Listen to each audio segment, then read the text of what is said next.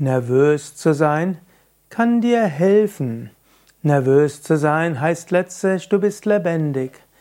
Die Fähigkeit zur Nervosität ist etwas sehr Menschliches. Letztlich gehört die ganze Nervosität zum Komplex der, der Angst und des Lampenfiebers und so weiter. Nervös zu sein heißt, Prana ist aktiviert, Lebensenergie ist aktiviert, du bist lebendig. Es ist etwas Wichtiges und du willst dich gut vorbereiten. Nutze vielleicht die Kraft des, der Nervosität, um dich genauer vorzubereiten, vielleicht einen Vortrag irgendwo aufzuschreiben, dir auszumalen, was geschehen kann und auch zusätzlich etwas zu proben. Ansonsten gibt es bei im Yoga verschiedene Übungen gegen, um die Nervosität zu transformieren. Auf unseren Internetseiten gibt es ja die sogenannte Lampenfieber-Transformationsatmung, die sehr effektiv ist, um Nervosität in positive Kraft umzuwandeln.